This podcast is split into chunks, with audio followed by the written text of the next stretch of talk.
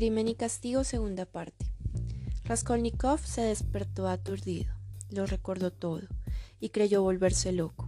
Examinó su ropa. Solo había sangre en la bota del pantalón, la cual cortó. Guardó los objetos robados en una cavidad en la pared. Estaba nervioso. La convicción de que iba perdiendo la memoria, incluso la simple capacidad de razonar, comenzaba a atormentarlo de manera insoportable. Creía estar todo cubierto de sangre, pero razonó y recordó que había metido las manos llenas de sangre en los bolsillos. La media también estaba llena de sangre. Llegó Anastasia. Raskolnikov estaba muy nervioso. ¿Qué querían? El portero estaba también en su puerta. ¿Por qué estaba el portero? Lo saben todo. Resisto o abro, que sea lo que Dios quiera. El portero le dio una nota. Llamaban a Raskolnikov a la oficina de la policía. Se dirigió de inmediato a la oficina. Mientras esperaba, pensaba, una tontería cualquiera, un descuido cualquiera, por pequeño que sea, y me delato a mí mismo. El policía se dirigió a Raskolnikov. Una mujer llamada Sarnitsina, la dueña de la casa donde Raskolnikov vive, había interpuesto una demanda ante él por un préstamo que no le había pagado. Raskolnikov se sintió aliviado, estaba saliéndose con la suya. Raskolnikov, mientras firmaba la declaración de que pagaría la deuda, sintió que su alma se quedó vacía. En él solo existía la soledad y el aislamiento. Raskolnikov pensó por un segundo confesarlo todo, quitarse el peso de los hombros. Cuando se dirigía al policía, escuchó que estos hablaban del asesinato de la usurera. No había indicios de que Raskolnikov fuera el culpable. Estaba delirando. Se fue a su casa. Tomó los objetos de la cavidad de la pared y se dirigió a un río a tirarlos, pero había muchísima gente, así que decidió dejarlas bajo una piedra. Después de esto, Raskolnikov seguía sintiéndose muy enfermo. Se preguntó por el fin de sus acciones si botaba las joyas, ¿por qué haber hecho un acto tan ruin, tan asqueroso y tan bajo? Caminaba sin detenerse. Una sensación nueva, invencible casi, se había apoderado de él, de minuto en minuto. Era una especie de repugnancia infinita, casi física, hacia cuanto encontraba y le rodeaba. Una repugnancia tenaz, rencorosa, empapada de odio. Raskolnikov llegó involuntariamente a casa de su amigo Razumijin, quien lo vio muy enfermo. Entonces Raskolnikov se llenó de ira y decidió irse de su casa. No necesitaba la, compasión de nadie. Antes de irse, Razumijin le dio unas páginas en alemán para que Raskolnikov las tradujera, pero Raskolnikov no las aceptó. Experimentaba una rara impresión como si en aquel momento hubiera cortado con unas tijeras cuantos lazos podían unirlo con los hombres y con las cosas. Llegó, a casa y se quedó dormido. Lo despertaron unos gritos espantosos. Ilya Petrovich, un policía iracundo de la oficina a la que había ido en la mañana, golpeaba a la dueña de la casa en la que vivía. Raskolnikov estaba horrorizado. Nastasia entró con un plato de sopa. Raskolnikov le preguntó por lo ocurrido, pero Anastasia le dijo que no había venido nadie y que nadie había golpeado a la mujer. Todo eran visiones. Raskolnikov cayó enfermo.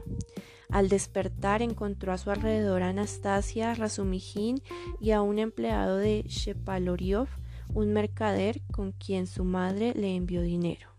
Razumijin le explicó que después de su caída había decidido buscarlo y lo halló enfermo.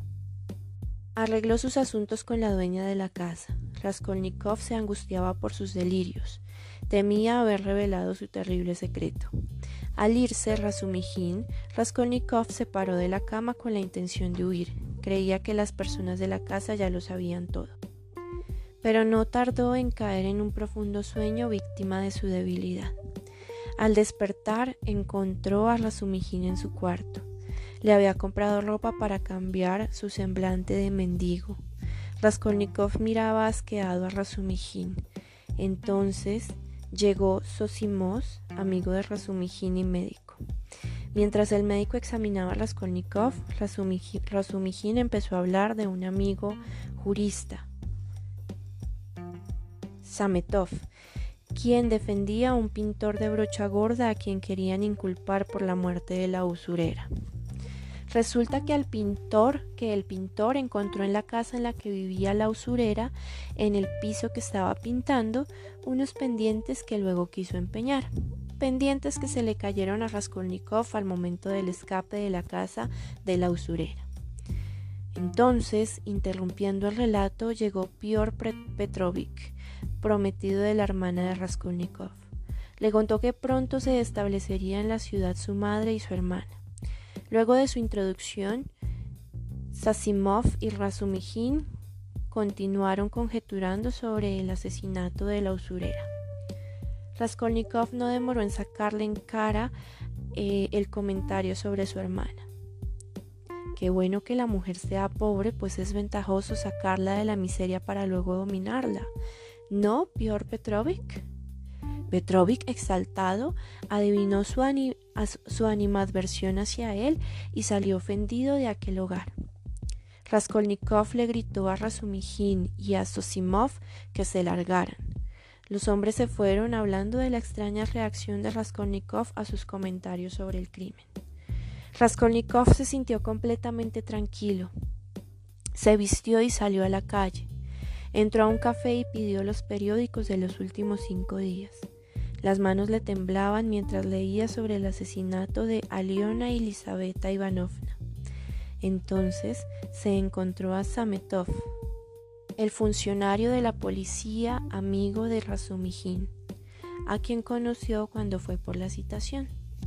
Raskolnikov se burlaba de Sametov por su apariencia burguesa.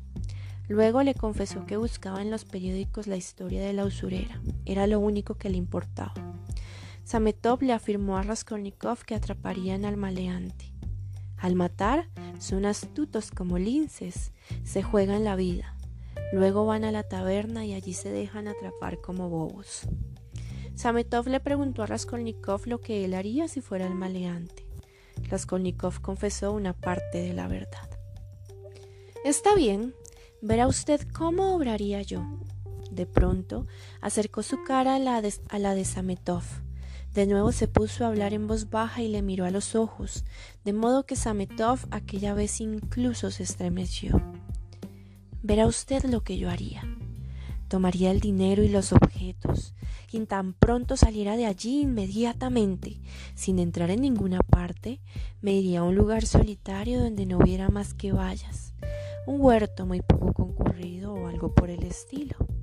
De antemano habría elegido en ese patio alguna piedra grande de arroba y media o dos arrobas en algún rincón junto a la valla, y que estuviera allí a lo mejor desde que se construyó la casa. Levantaría la piedra, debajo de la que debe de haber un pequeño hoyo y pondría en él los objetos y el dinero. Cuando los hubiera puesto volvería a colocar la piedra como antes, apisonaría la tierra de los lados con el pie y me iría. No tocaría nada durante un año, dos o tres. Y que buscaran ustedes. Ahí estaba, pero se escurrió. Sametov no creyó cierto lo dicho por Raskolnikov. Raskolnikov estaba histérico, sombrío. Caminó hacia casa.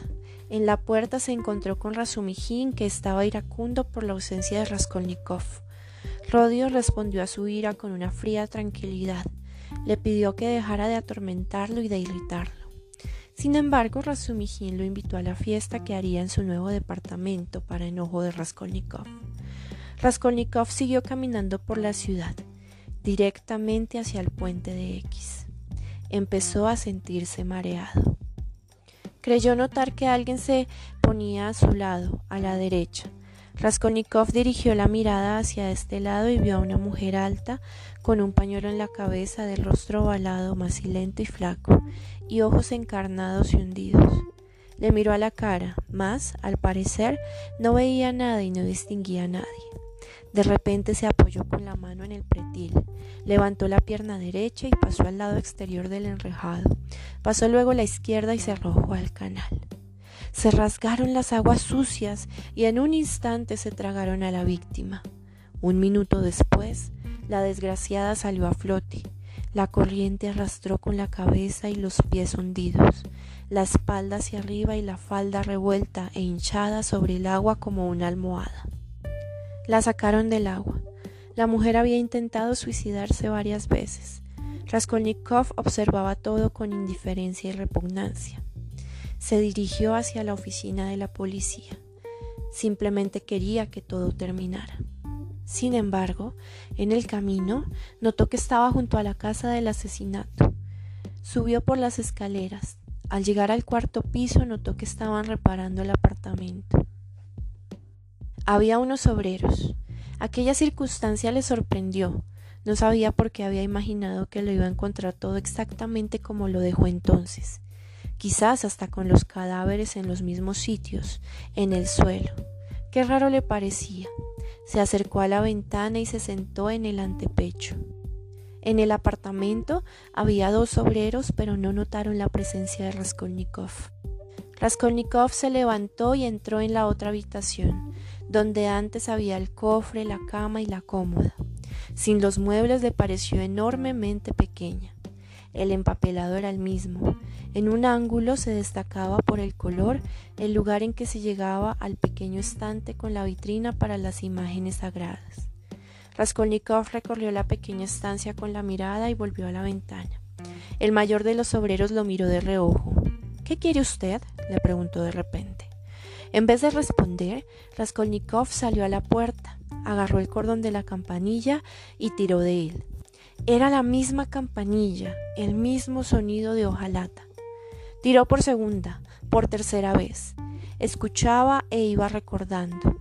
Comenzaba a recordar, cada vez más clara y viva, la espantosa sensación de antes, terrible y atormentadora. Se estremecía cada vez que tiraba del cordón y cada vez le resultaba más y más agradable. Quiero alquilar el piso, respondió Raskolnikov. Lo estoy examinando. ¿No hay sangre? ¿Qué sangre? preguntó el obrero. Aquí mataron a una vieja y a su hermana. Había un charco de sangre, dijo Raskolnikov. Los obreros le pidieron que se fuera. Al bajar las escaleras se encontró con el portero. Raskolnikov quería acabar con todo. Quería encontrar el fin. Le preguntó al portero por la oficina de la policía. Le preguntó si estaba, si estaba abierta. Quería que lo llevaran allí. ¿Voy o no voy? Pensó Raskolnikov, deteniéndose en medio de la calle, en la encrucijada, mirando a su alrededor como si esperara que alguien dijera la última palabra. Pero la respuesta no llegaba de ninguna de ninguna parte. Todo permanecía sordo y muerto, como las piedras que pisaba. Para él todo estaba muerto. Para él solo. De pronto, lejos, a unos doscientos pasos del lugar en que se encontraba, percibió un tropel de gente, palabras y gritos. Un coche había atropellado a un hombre. Raskolnikov logró acercarse más y se inclinó. De pronto, el farol alumbró claramente el rostro del desgraciado. Raskolnikov lo reconoció. Le conozco, le conozco. se puso a gritar abriéndose paso hasta la víctima. Es un funcionario retirado, el consejero titular Marmeladov. Vive muy cerca en la casa de Cosel. Un doctor pronto, lo pago yo, mire. Al llegar a casa de Marmeladov, Katerina Ivanovna estaba muy preocupada. Mandó a su hija mayor a buscar a Sonia. El médico llegó a casa de Marmeladov y al verlo dijo que su situación era muy grave. Tenía la cabeza destruida y en diez minutos habría muerto. Sonia llegó a casa junto a Marmeladov, y junto a Marmeladov estaba el sacerdote. El sacerdote que se encontraba junto a Marmeladov acababa la confesión y administró el viático. Katerina Ivanovna se acercó otra vez a la cama de su marido. El sacerdote se retiró y al salir dirigió a la mujer unas palabras de despedida y consuelo. ¿Qué hago yo con estos? exclamó ella, interrumpiéndolo de manera brusca, con irritación, a la vez que señalaba a los pequeñuelos. Dios es grande y misericordioso, confíe en la ayuda del Altísimo, dijo el sacerdote. Sí, misericordioso, pero no con nosotros. Lo que dice es pecado. Es pecado, señora, replicó el sacerdote moviendo la cabeza. ¿Y esto no es pecado? Gritó Katerina Ivanovna señalando al moribundo. Quizá los que han sido causa involuntaria del accidente estén dispuestos a darle a usted una compensación, aunque sea por la pérdida de los ingresos. Usted no me comprende, repuso Katerina Ivanovna, irritada, haciendo un gesto de disgusto con la mano. ¿Y cómo quiere usted que me den alguna compensación? Ha sido él mismo, borracho, quien se ha metido bajo las patas de los caballos. ¿Por sus ingresos? Él no traía ingresos, sino penas, nada más. Era un borrachín que todo se lo bebía. Nos robaba para ir a la taberna. En la taberna ha consumido su vida y también la mía. He de dar gracias a Dios de que se lo lleve. Tendremos menos pérdidas. A la hora de la muerte, señora, hay que perdonar. Y lo que usted dice es pecado.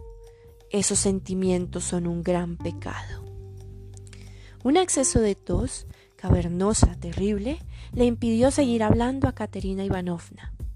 Escupió en un pañuelo y le mostró al sacerdote mientras con la otra mano se apretaba el pecho con dolorosa expresión.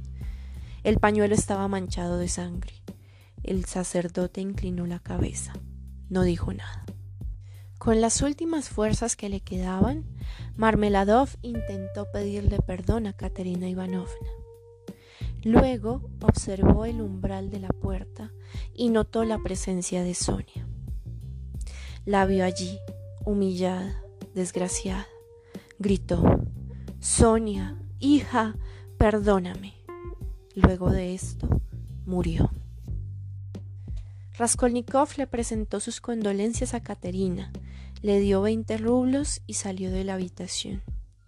La hija mayor de Caterina lo alcanzó en las escaleras, lo abrazó y lo besó. Lloró en su hombro. Raskolnikov le pidió que rezara por él. Raskolnikov sintió que todavía había esperanza para él. Decidió ir a la fiesta de Rasumijin. Sin embargo, al llegar, saludó a Rasumijin y decidió irse a casa. Se sentía muy débil. Sosimov examinó rápidamente a Raskolnikov y le ordenó reposo. Rasumijin acompañaba a Raskolnikov a casa. Le contó de camino que Sosimov, Sametov y Ilya Petrovich pensaban que él era el asesino de la usurera. Llegaron al edificio de Raskolnikov. Alguien estaba en su cuarto. Al abrir la puerta, vio a su madre y a su hermana. Entonces, mientras la hermana y la madre lo recibían, Raskolnikov se desmayó. Rasumijin se apresuró a decirle a estas mujeres que era normal por su estado de debilitamiento. Y con esto termina la segunda parte de Crimen y Castigo.